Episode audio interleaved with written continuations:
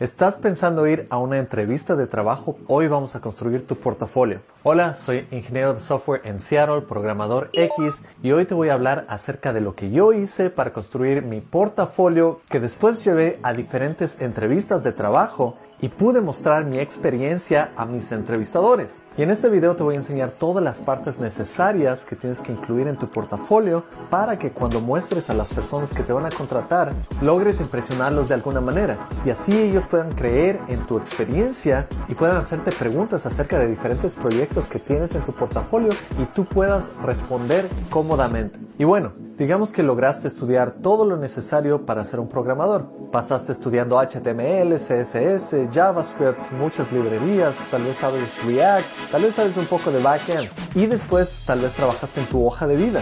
Normalmente envías tu hoja de vida y después te llaman. Y en tu hoja de vida normalmente vas a incluir una línea que tiene el link a tu portafolio. Y tu portafolio va a tener muchos ejemplos de diferentes proyectos. Si eres un desarrollador junior, probablemente no tengas muchos proyectos, pero tienes que empezar en algún lugar construyendo ese portafolio. Así que, ¿qué es un portafolio exactamente? El portafolio va a ser una representación del trabajo que tú has hecho, de tus experiencias. Eso quiere decir que en el portafolio tienes que incluir básicamente información tuya que indica que eres un desarrollador, también indica tal vez una sección donde muestras diferentes ejemplos de los proyectos en los que has trabajado. También puedes incluir otra sección en la que incluyes todas tus habilidades y ahí puedes poner HTML, CSS, JavaScript. También es buena idea incluir tu hoja de vida de alguna manera ahí. Es cuestión tuya cómo vas a diseñar la forma, el layout de tu portafolio, pero tiene que estar suficientemente claro para que el entrevistador pueda revisar el portafolio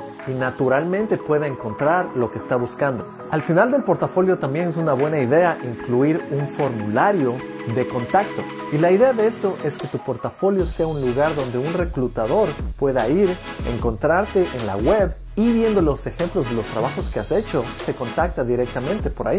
Honestamente, hoy en día muy pocas veces te van a contactar a través de ese formulario.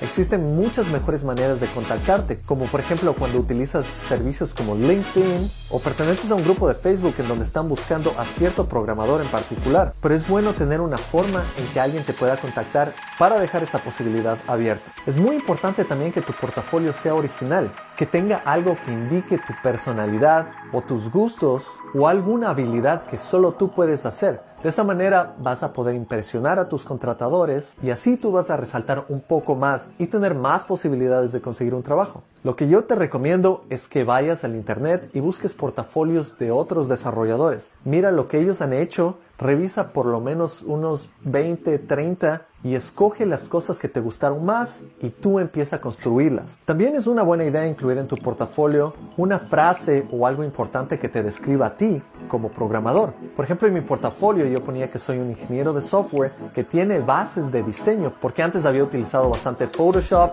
y también Illustrator. Si te gustaría también puedes incluir cuáles son tus objetivos de tu carrera.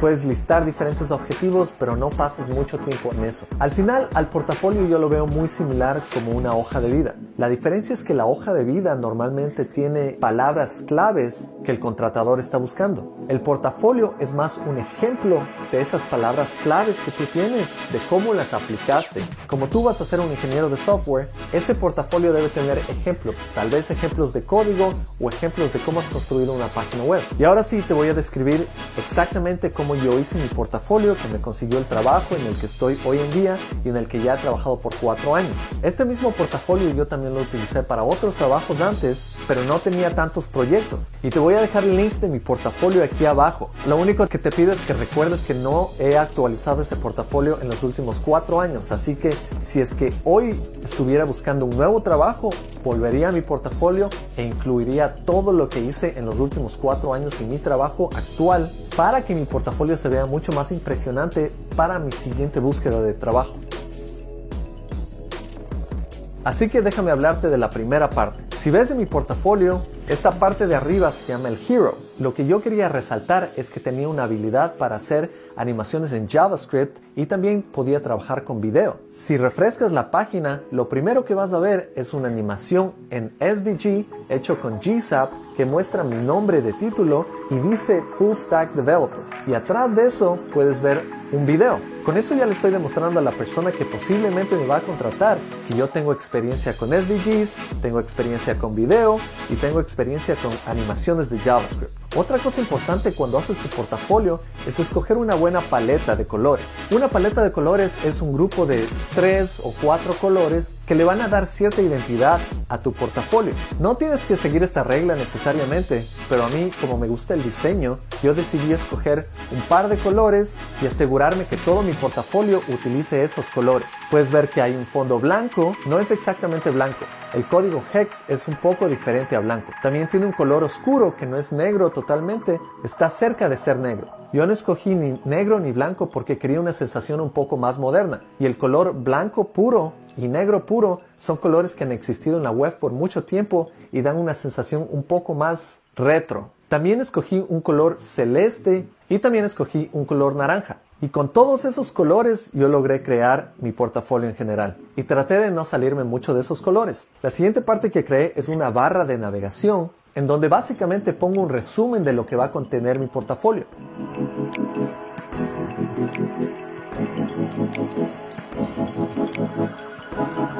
La primera parte dice portafolio, que normalmente tiene ejemplos de trabajos que has hecho.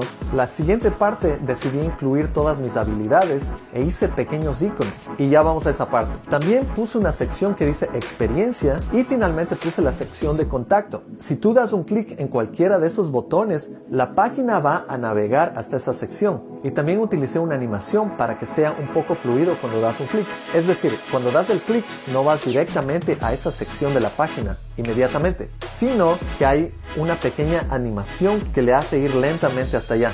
No recuerdo el plugin que utilicé, pero te dejo mi página de GitHub que tiene todo el código de mi portafolio. La siguiente sección es el centro del portafolio, es decir, diferentes ejemplos de los lugares en los que he trabajado o proyectos en los que he trabajado. Aquí puedes ver que lo primero que incluyo es este proyecto que hice a través de una compañía en Seattle que se llama Enter the Studio. Con ellos hicimos un proyecto para Nintendo Disney Art Academy e incluí este proyecto aquí. Si das un clic en ese proyecto puedes ver más información. Creé esta sección de la página que se llama Modal o Pop-up.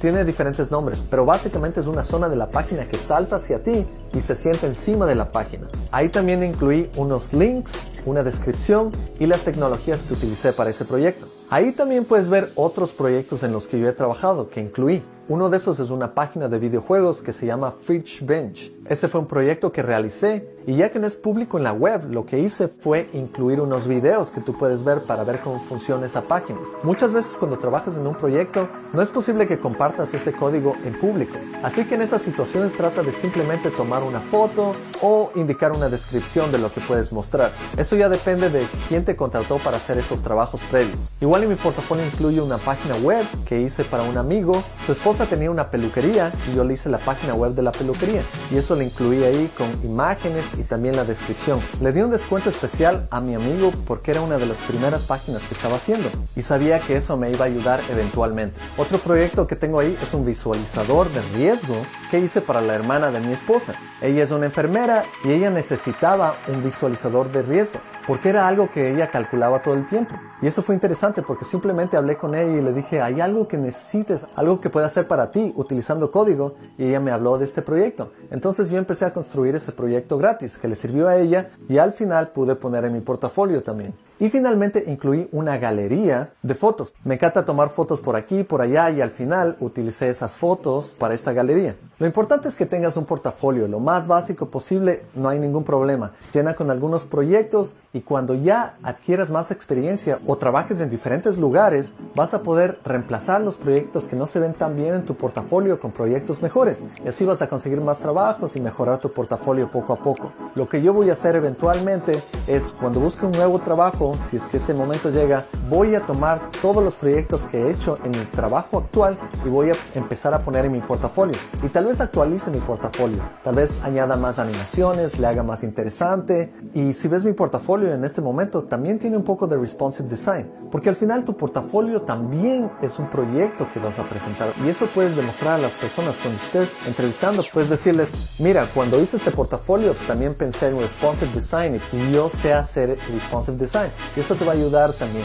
La siguiente sección que yo hice es una sección de habilidades y ahí puedes ver todas las habilidades que yo tenía hace cuatro años porque no he actualizado mi portafolio. Quería hacer que se vean bien, así que pasé bastante tiempo en Illustrator haciendo cada una de esas imágenes que ahora también estoy utilizando en estos videos. Claro que eso no es parte de un programador, pero hizo que mi página se vea un poco mejor. Hoy en día también puedes ir a diferentes páginas que tienen tal vez imágenes gratis, libres de copyright y puedes bajar iconos que se van a ver bien en tu página y no tienes que dedicar ese tiempo, especialmente si es que tú no estás especializado en diseño. Y ese es otro punto interesante, si es que diseño no es tu prioridad, tal vez tu portafolio no tiene que tener tanto énfasis en el diseño como el mío. Tal vez lo que puedes hacer en lugar de eso es reemplazar la zona de proyectos en lugar de tener imágenes que reflejen esos proyectos. Si eres una persona que hace más backend, en tu portafolio puedes incluir links a GitHub y en GitHub vas a tener código y puedes poner un poco más de descripciones ya que lo que tú haces no es tanto visual.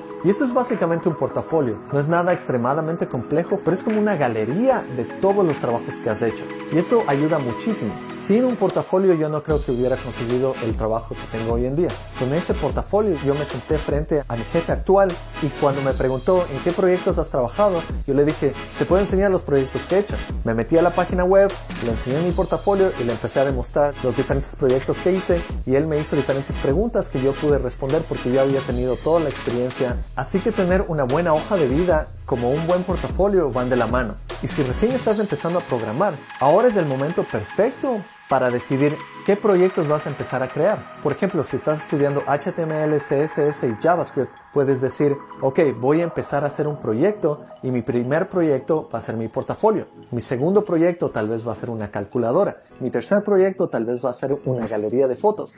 Mi cuarto proyecto tal vez va a ser una aplicación de notas. Mi quinto proyecto tal vez va a ser una aplicación de chat. Mi sexto proyecto puede ser un pequeño videojuego. Y así durante el tiempo que estás estudiando, puedes empezar a crear estos pequeños proyectos y los vas metiendo en tu portafolio. Así que espero que este video te haya ayudado. No te olvides de darle un like, de suscribirte, dejar comentarios. Y te pregunto, ¿qué otras ideas tienes para tu portafolio? Puedes poner todas las ideas que tienes aquí en los comentarios y yo también te puedo ayudar. Si tú me dices, ¿crees que esto es una buena idea para portafolio? Yo puedo ser un poco tu guía ahí. Así que te deseo mucha suerte y nos vemos en la próxima. Chao.